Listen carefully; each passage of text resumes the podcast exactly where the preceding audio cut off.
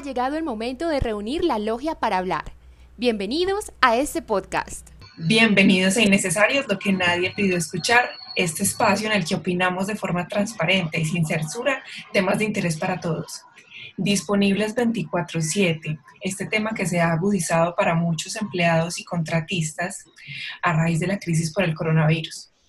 Bueno, y para hablar de este tema, invitamos a Sarita Palacio, periodista, y gerente del laboratorio de contenidos, término que me parece muy interesante porque yo estaba buscando incluso cómo definirlo y estaba, iba a recurrir a la palabra agencia. Entonces me metí a la página y vi esta definición tan bacana del laboratorio de contenidos Duende y a Juan Carlos Loaincia Marulanda, eh, abogado y especialista en contratación estatal y contractual. Innecesarios, lo que nadie pidió escuchar.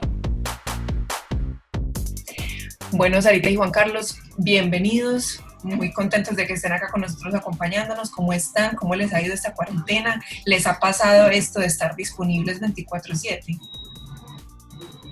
Hola, muy buenas noches María Alejandra. Eh, muchas gracias por invitarnos a este programa. Digo buenas noches, pero esto se escuchado en cualquier momento del día, en cualquier día de la vida, cualquier día que este sea.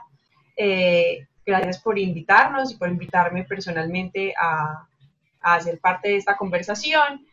Pues yo creo que, que esta cuarentena en principio, en principio fue interesante porque me permitía, digamos que más flexibilidad, eh, soy gerente, mamá, eh, cocinera, hija, hermana, de todo, eh, me permitía estar más con mi hija, pero ahora mismo ya sí me siento agotada porque creo que la jornada laboral no tiene inicio ni fin y se extiende bastante, sobre todo cuando estamos hablando de emprendimiento y de sacar adelante una idea de negocio como es este laboratorio de contenidos. Total. Y Juan Carlos. Bueno, un placer saludarles, espero que se encuentren muy bien en este confinamiento y en el preludio de esta conversación pues es menester y cuando se escuche que es un tema de vigencia, hacer referencia a que hoy estamos eh, conmemorando el Día eh, el Día de la Protección al Niño para que no trabaje, ¿cierto? Y es muy importante traer a colación cifras que son importantes que las, que las analicemos y que las pongamos a discusión, entendiendo que hoy, hoy, eh, entre los 5 y los 17 años, tenemos 2.2% de niños que están trabajando sin ninguna condición, sin ninguna seguridad, a la intemperie, vulnerándosele todos los derechos habidos y por haber. Entonces es muy importante que ustedes desde estos espacios hagamos reflexión, que no es simplemente el hablar de las circunstancias que nos tienen a nosotros eh, en una precarización laboral, sino que hay que ir más allá y mirar que desde temprana hay niños que en este momento están sufriendo a consecuencia no solamente de la pandemia, sino de las circunstancias económicas y sociales de nuestra sociedad. Así que en buena hora estos espacios de reflexión y encantado de estar con ustedes para poder tener la posibilidad de disertar, de reflexionar y obviamente de generar polémica con relación a estos temas tan importantes. Muchas gracias Juan Carlos y muchas gracias por esa reflexión tan, tan verídica. Eh, bueno, también saludo a mi compañero, a mi parcero y a mi colega Diego Henao que está para acompañarnos eh, esta noche también. Diego, ¿cómo estás? Hola, ¿cómo están? ¿Cómo están todos? ¿Cómo está Sarita? ¿Cómo está Juan?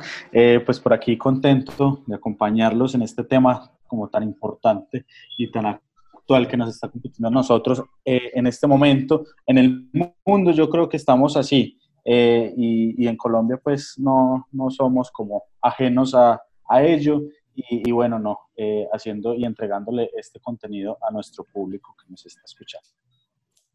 Bueno, yo creo que trabajar en casa, incluso como decía Garita, que a veces, o bueno, antes creíamos que era más fácil, incluso lo podríamos ver como un sueño, eh, pero yo creo que ahora esto ha tomado como, como otra mirada, yo creo que está haciendo todo lo contrario. Y hay para quienes se ha perdido esa desconexión sana que tal vez tenían al llegar a la casa luego de un día fuerte de trabajo. Y creo que es desde allí que podemos hablar sobre el derecho a esa desconexión. Eh, yo creo eh, Sarita, bueno, y te voy a preguntar cómo te has organizado junto con la gente que lideras para llevar la situación y tener esos tiempos de desconexión que son tan importantes. María, nosotros eh, tenemos un órgano como directivo que se llama el Aquelarre y de ahí lo que hemos hecho es aprender con base en el ensayo y en el error, que es el propósito también de tener un laboratorio. Yo no creo que sea fácil para todas las personas haberse adaptado al teletrabajo, más que teletrabajo, al trabajo remoto en esta situación, porque nadie tenía previsto qué hacer en caso de pandemia al interior de las compañías. Eh, pero ¿qué hemos hecho? Primero, organizarnos bien, para eso tenemos eh, una herramienta de flujo de trabajo que se llama Trello, ahí ponemos nuestras actividades y vamos analizando. Y nosotros en la Aquelarre lo hacíamos una vez a la semana, ahora lo hacemos día por medio, uno, para facilitar la conexión y dos, eh, y muy importante, para levantar la mano.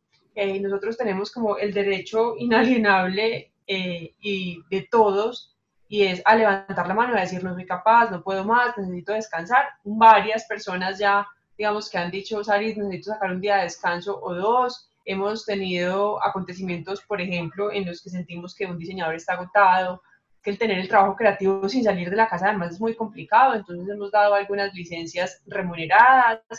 Eh, y además nos hemos reunido a conversar de la vida, a tomar cerveza, hacer clases de origami, porque sí hay más trabajo o sea, eso de no poder procrastinar o de no poder salir a conversar mientras te tomas un café eh, es mucho más productivo, crearía, creerían unos, pero yo creo que la productividad no se ve reflejada en la cantidad, sino en la calidad, entonces es mucho más complejo, sin lugar a dudas. Acá la tarea que tenemos es seguirnos reinventando, bueno, y hay una cosa adicional, yo detesto la palabra reinventar porque la estoy diciendo 200 veces al día. Y una cosa importante y es que nosotros hacemos un informe semanal el informe semanal es básico, todos me llegan a mí, aunque hay líderes por área, yo los reviso, en el que todos me cuentan qué hicieron, qué van a hacer en la semana, qué dificultades particulares tuvieron y algo lindo que hayan leído. Eh, eso nos permite mantener el contacto en medio de esta barrera de la digitalidad absoluta, pero también me permite saber cuáles o qué tantas cargas están teniendo los equipos para balancearlos en caso de que sea necesario súper bonito y de eso de la lectura me parece bien bello como para estimular la sensibilidad, que muchas veces uno la va perdiendo al estar hablando todo el tiempo por medio de pantalla. Y para hacer otra cosa, tenés toda la razón, o sea, ¿qué leíste? Entonces muchos me mandan una frase, otros me mandan un pedacito de una lectura religiosa o emocional, otros me mandan una noticia, otros me mandan un mensaje que les mandó la mamá o el papá por chat, otros me dicen, no leí, pero me vi tal serie. Eh, uno de los duendes me manda, por ejemplo, qué olió, qué vio, qué saboreó, que es otra forma de leer con los cinco sentidos, entonces es fabuloso. Qué lindo. Yo ya por aquí viendo una mirada, no, pues esto se ve muy interesante. Dándole una mirada ya más legal, ya una pregunta puntual para Juan Loaiza. Teniendo en cuenta pues los que nos acaba de contar Sarita, que está dando licencias remuneradas y, todo esto porque entiende eh, que la gente se agota y que sí estamos trabajando un poco más. Eh, pero hace poco salió una noticia que el gobierno nacional de, eh, sacó un decreto y que estaba permitiendo trabajar cuatro días y descansar tres y, pues además de eso, eh, dar, dar como esa posibilidad eh, sin darle pérdidas a las empresas, pero también teniendo en cuenta al trabajador. Juan Carlos, eh, específicamente, ¿qué nos puedes contar sobre esta modalidad que está proponiendo el gobierno nacional? Diego, son muchos los temas que giran alrededor de, de, de este plexo o este orbe que tenemos que entender y diferenciar. Y en principio tengo que hablarte de una diferencia muy grande. Es muy diferente el teletrabajo al trabajo en casa. El teletrabajo está regulado por una norma específica y unos decretos reglamentarios. A su vez, el trabajo en casa, a raíz de la pandemia, pues también se expidieron unos decretos, si no estoy mal, el 488-2020, en donde se están manejando unos tipos de eh, acciones específicas en donde se tiene que tener esa situación.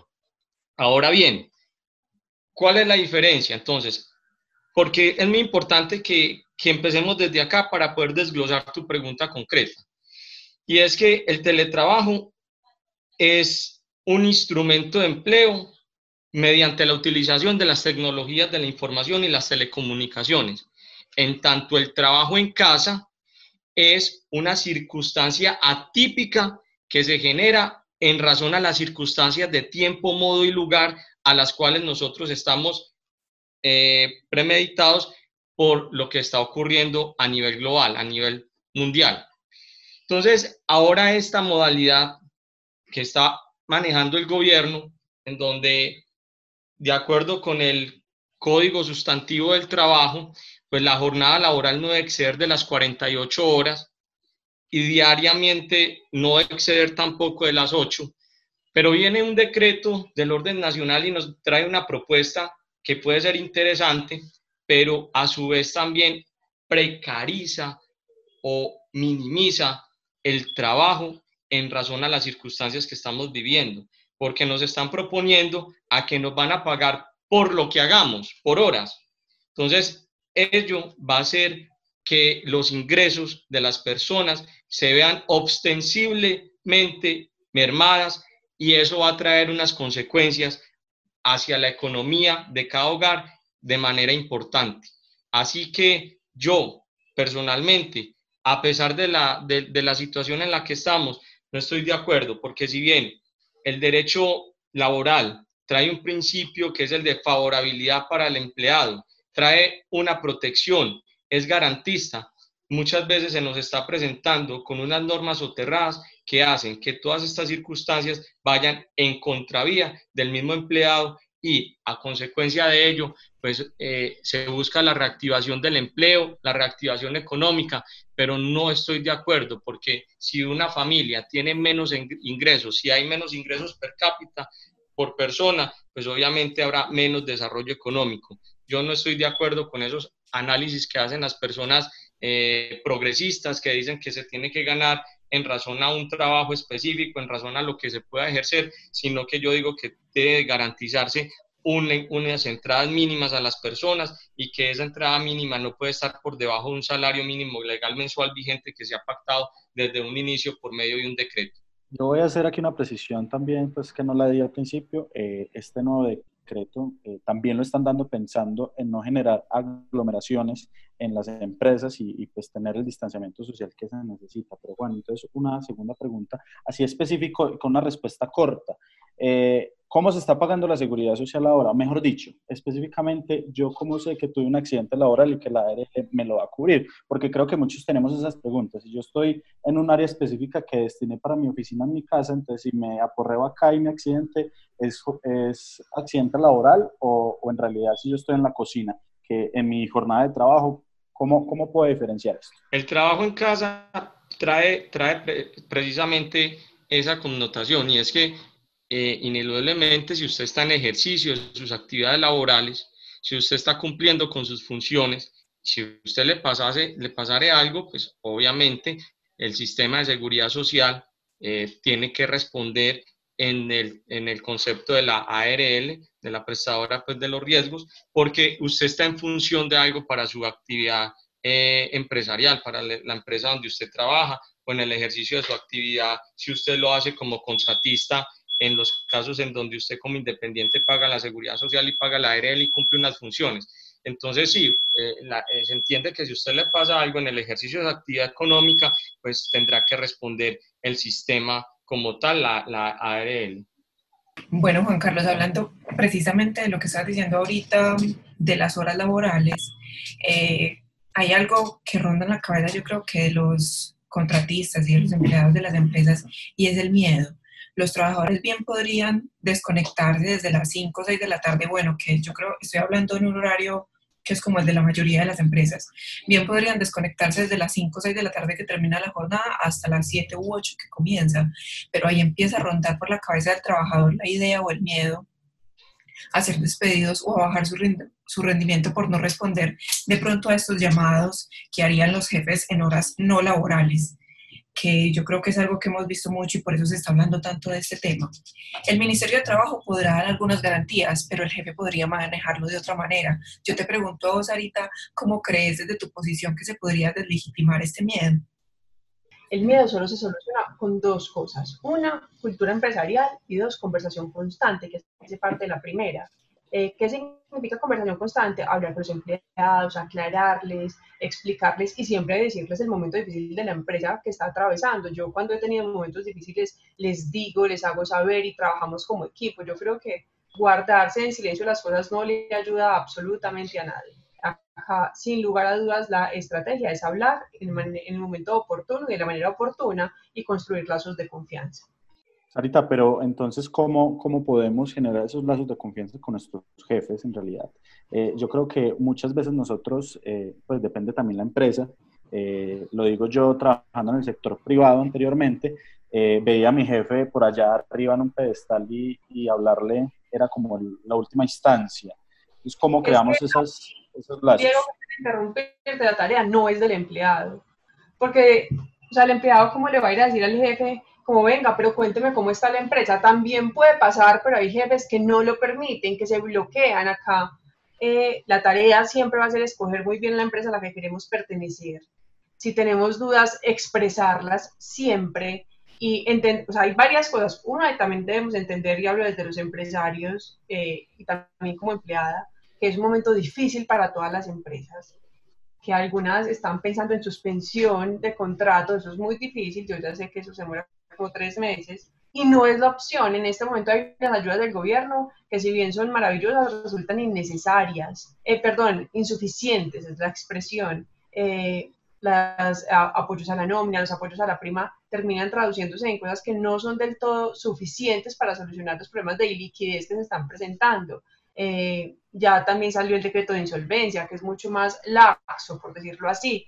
Pero lo que estamos hablando es de que las empresas están muertas de susto, nos están replegando los líderes, los empleados no saben qué va a pasar con su empresa y la única solución es la comunicación, es levantar la mano, venga, ¿qué pasa acá? Eh, ¿Cómo podemos ayudar? Entrar en negociaciones, que yo sé que eh, sin detrimento de la calidad de vida de los empleados y en este momento todos, digamos que nos apretamos un poquito, las empresas vamos a poder salir adelante, pero se trata de entender también el trabajo de manera colaborativa, y entender que esto solo lo, o sea, que solo vamos a salir adelante si todos lo hacemos juntos. Permanece con nosotros porque aún podemos ser más innecesarios. Definitivamente es un acuerdo de voluntades. Respecto a eso, eh, incluso de estos acuerdos de voluntades, el ministro hace poco eh, se, anunció eh, en, en, una entrevista con El Tiempo, dijo que el trabajo en casa era un acuerdo de voluntades incluso. Entonces ya una pregunta específica para Juan Carlos. Eh, si, este, si este acuerdo de voluntades yo tengo trabajar 24/7, le digo, jefe, yo estoy disponible para cuando usted lo necesite y yo voy a estar en mi casa. Eh, si llega un mensaje de WhatsApp a las 10 de la noche, en realidad esto lo, lo permite. Diego, mira, lo que pasa es que desafortunadamente nosotros actuamos siempre con temeridad y nos dejamos amedrantar y por ello es que se nos vulneran los derechos. Eh, precisamente uno debe pactar una jornada laboral y dentro de esa jornada laboral es que usted debe desempeñar las funciones. Si a usted le llega un correo electrónico, un mensaje de WhatsApp a una hora inapropiada, inclusive ello se entiende como un acoso laboral. Ello inclusive en este momento hay personas que están bajo tratamientos psiquiátricos y psicológicos por ese tema, porque se sienten agobiados, porque no hay ese descanso. Y, desafortunadamente el trabajo en casa se volvió algo que se está malinterpretando y se está llevando a tal punto de que a cualquier hora del día usted tiene que estar disponible y usted tiene que tener inclusive garantías para que usted se pueda tener un descanso de carácter creativo, recreativo y cultural de acuerdo con las normas existentes de nuestro ordenamiento jurídico. En conclusión, usted tiene un horario de trabajo, ese horario debe ser respetado y si no es respetado, se entenderá que estás bajo la figura del acoso laboral. ¿Qué es lo que pasa? Que a las personas les da miedo por conservar su empleo, entonces no se manifiestan ni hacen eh, ese reclamo que, que estás haciendo respetar tus derechos y por consiguiente ya estás disponible casi que 24 horas para tus jefes. Entonces, en ese sentido, el derecho protege al empleado, el derecho le da las garantías al empleado pero aún así estamos dejando que eso eh, sobrepase la esfera de lo normal y se está generando un, un, desafuero en el sentido de que nos están vulnerando nuestros derechos fundamentales y sobre todo los derechos y garantías laborales.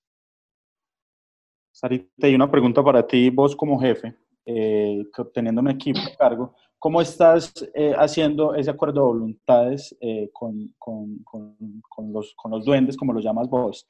Eh, en realidad, el, el, tema es que te respondan de inmediato. Yo he visto y he escuchado y leído varios hilos en Twitter que incluso hay jefes que piden llamar, que te manden foto frente a la computadora. Entonces, ¿cómo, ¿cómo estás haciendo y manejando este tema para saber, obviamente hay que cumplir con los objetivos, pero entonces, eh, como jefes, ¿cómo debemos manejarlo? Yo creo que suena súper reiterativa, pero uno es exponiendo siempre como empleador la situación de la empresa. Dos, privilegiando el bienestar del empleado. Tres, sin violar la ley. Por ejemplo, la situación que eh, proporciona el gobierno de decir, la prima hay que pagarla, que eso es justo, pero se puede pagar hasta en tres cuotas hasta diciembre. Es decir, a los empleados, yo sé que usted cuenta con la prima, pero en este momento no tengo liquidez. Así le pago la prima, no le pago la próxima nómina, y eso no tiene sentido. ¿Por qué no me dejas de la pago en tres cuotas? En tal fecha, en tal fecha, en tal fecha. Si el empleado no acepta, no se puede. Pero cuando uno le expone al empleado y le muestra eso, y le dice, si no se puede, yo me lo consigo, pero por favor, ayudémonos. Si habla en buenas condiciones, yo creo que siempre se va a poder llegar a acuerdos. La solución siempre es la comunicación, siempre, cada día de la existencia. Sí, eso es muy cierto lo de la comunicación, pienso yo, y sobre todo porque, o sea, es una situación en la que tanto empresa como empleados la están pasando mal y creo que se tiene que humanizar un poquito a la empresa, a la persona que, que le da como el trabajo también al, al contratista o al empleado. Desde el 2012 se ha venido hablando de la flexibilización al sugerir que se ensaye el teletrabajo, haciéndolo progresivamente de uno, dos hasta tres días por semana, con la promesa tal vez de humanizar la labor y quitar el, el estrés del desplazamiento, de la presión psicológica y también como la mejora de la convivencia con los compañeros de trabajo, entre otros muchos beneficios que plantean. ¿Vos por qué crees, Arita, que a ocho años de hablarse de esto, las entidades públicas y las privadas todavía les falta tanto para seguir funcionando desde la virtualidad. o sea, quisiera saber cuál, es, cuál era esa expectativa versus realidad que se tenía frente al teletrabajo antes y ahora cómo lo vemos o cómo lo ves vos específicamente. Ve, yo creo que somos súper obtusos como sociedad. Porque todavía hay jefes que creen que uno le pagan por horas nalga, y me perdonan la expresión, que les encantan ver la gente sentada ahí así sea jugando eh, solitario. Yo, por ejemplo, en Duende tenemos una condición y es que más del 60% de la empresa teletrabaja y yo no sé a qué horas envían ni a qué horas terminan y no me importa. O sea, a mí lo que me importa es que cumplamos con una tarea y que estemos contentos. Entonces, si empezaste a trabajar a las 10 y tus productos estuvieron listos a las 4, y no tu problema, no me importa. O sea, yo creo que es la hora de la producción, de cómo lo haces y a qué horas lo haces más de que cuánto tiempo trabajas. Yo creo que cuánto tiempo... O sea, yo puedo tener gente trabajando 12 horas, que es ilegal, y que no haga nada.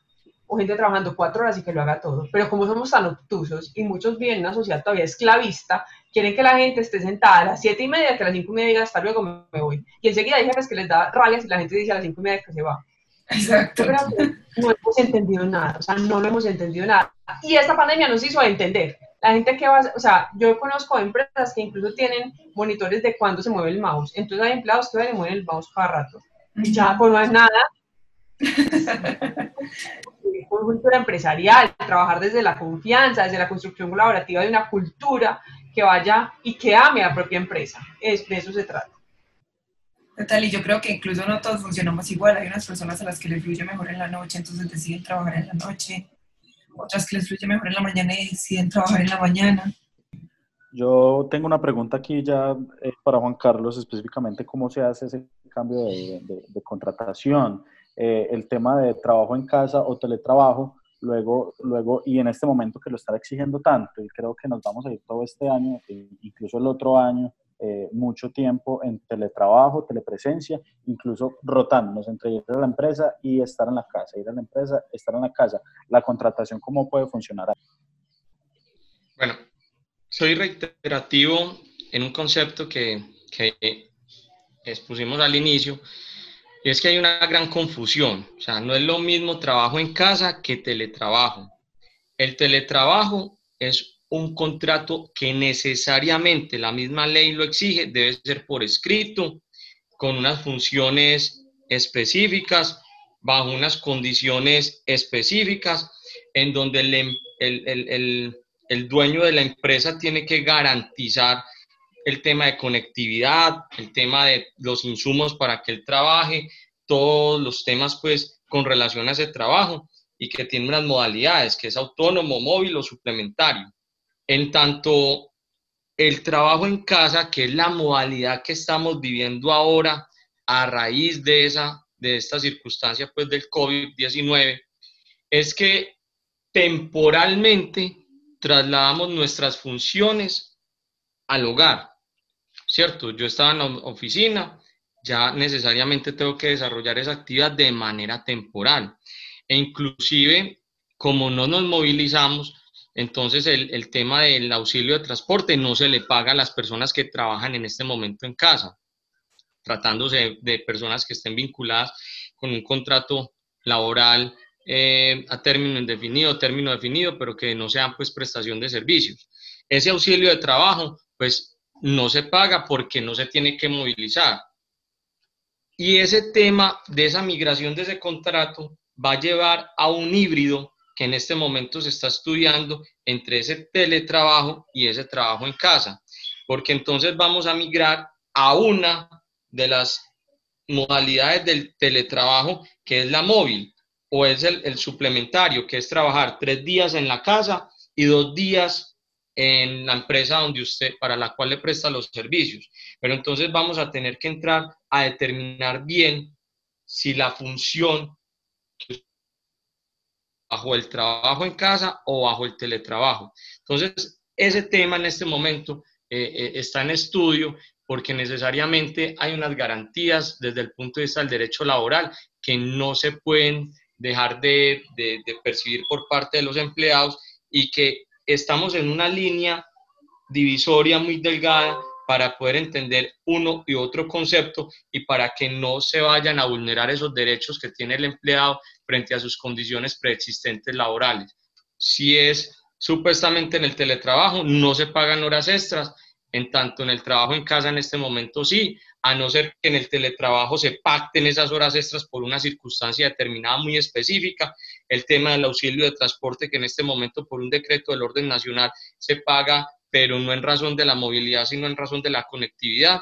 En tanto en el teletrabajo eh, eh, se tiene que pagar por parte del patrono o por parte pues, del empleador. Entonces son muchas circunstancias, Diego, que yo creo que, que en este momento eh, es muy importante, bien sea por medio de un decreto, bien sea desde el punto de vista por los legisladores que debemos de entrar a regular esta circunstancia para que no se vayan a vulnerar los derechos laborales de, los empleados, que en últimas es la razón por la cual yo creo que se tiene que tener más ímpetu en el desarrollo de estas figuras eh, nominadas.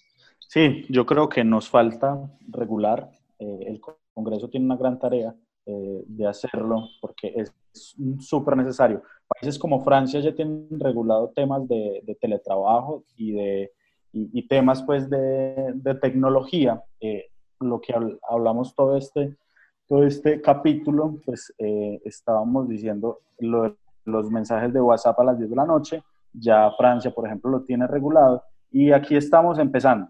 Necesitamos, y creo que este es el llamado que tenemos que hacer a nuestros representantes por allá en el Congreso de la República, que hay que empezar a pensarnos cómo lo regulamos. A, pesar, a de que ahora el, el, presidente pues, genera decretos ley, pero, pero es necesario que, que, todos participemos en esa regulación. Inclusive ya se le acabó la potestad, Diego, para hacerlo, de, ya eh, tiene que volver a, a, a, que lo autoricen, porque en este momento ya hace ocho días se le acabó la, el, el, el permiso que tenía para eh, ejercer la actividad por medio de los decretos. Bueno, y para hablar un poquito, y por último, creo, hablemos de soluciones. Eh, ¿Qué pasa? ¿Por qué estamos trabajando más tiempo de lo normal o porque hay personas que están trabajando hasta tan tarde? Eh, ¿Cómo podría, bueno, y creo que esa es una pregunta para los dos, ¿cómo podría lograrse un buen rendimiento en esas ocho horas de trabajo o bueno, en las horas que sea, frente a los productos que haya que entregarse, sea en el área que te desempeñes? ¿O cómo podría reformularse en esos tiempos de entrega revisando esa planeación y teniendo en cuenta el funcionamiento interno de la empresa? Yo creo que a veces eh, se ponen fechas de entrega utópicas y que por eso es que no se cumplen y por eso es que nos trasnochamos trabajando o madrugamos a terminar eso que no alcanzamos a terminar. Es con conciencia, o sea, yo creo que estamos en, yo lo dije ahorita, como un momento esclavista en el que cualquier trabajo que llega entonces lo ponemos como para ganar plata y es entender que los empleados y las empresas necesitamos sobrevivir y sobrevivir también significa estar bien. Yo tengo un libro recomendado que se lo recomiendo a todos y es Capitalismo Consciente léanselo para entender que de verdad necesitamos hacer negocios, pero basados en el bienestar de las personas. Yo igual comparto lo que dice Sarita, y es que estamos en una época de competitividad, pero también debemos de tener en cuenta que hay que humanizar. O sea, nosotros también tenemos que tener esa, esa posibilidad y no siempre estar desde el punto de vista de lo legal. O sea, si usted me hace esto, yo le hago aquello otro. No, yo creo que aquí en Colombia no se le niega una demanda a nadie, pero yo creo que hemos de tratar de, de ir más allá y humanizar el trabajo, humanizar las labores, obviamente concentrados en ese tema de la competitividad. Bueno, yo creo que esa humanización también se da desde esos pequeños actos. Me pareció muy bonito lo que nos contó Sarita sobre los libros, sobre las frases o sobre las series que, que, implementan semanalmente. Creo que muchas empresas también podrían hacerlo y mirar a ver si les funciona, mirar a ver si si dejan eh, lo que decía, no me acuerdo el término que vos ahorita, lo de calientasillas. ¿Cuál era? ¿Cuál era ese término? No, me olvidó. algo, algo así.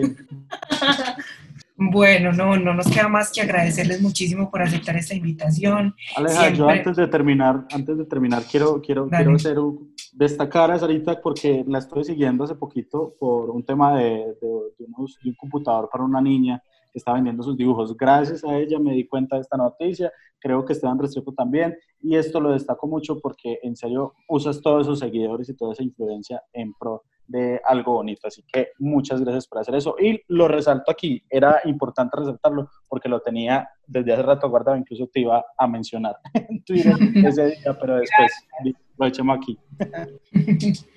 es verdad. Bueno, les agradezco muchísimo. También le agradezco a Sarita por lo mismo que dice Diego. Eh, gracias por estar en este programa, gracias por estar abiertos a hablar de estos temas que a veces son tan necesarios y que a veces no encontramos de pronto una guía o donde escucharlo, donde hablar, o donde escuchar, escuchar y hablar con la gente al respecto. A Juan Carlos muchas gracias, a Sarita muchas gracias por estar y no, pues nos vemos en un próximo Innecesarios con él. Muchas gracias. Así termina Innecesarios Síguenos a través de Instagram y Twitter como arroba in-necesarios y encuéntranos en Spotify como innecesarios para seguir todos nuestros contenidos. Somos innecesarios, lo que nadie pidió escuchar.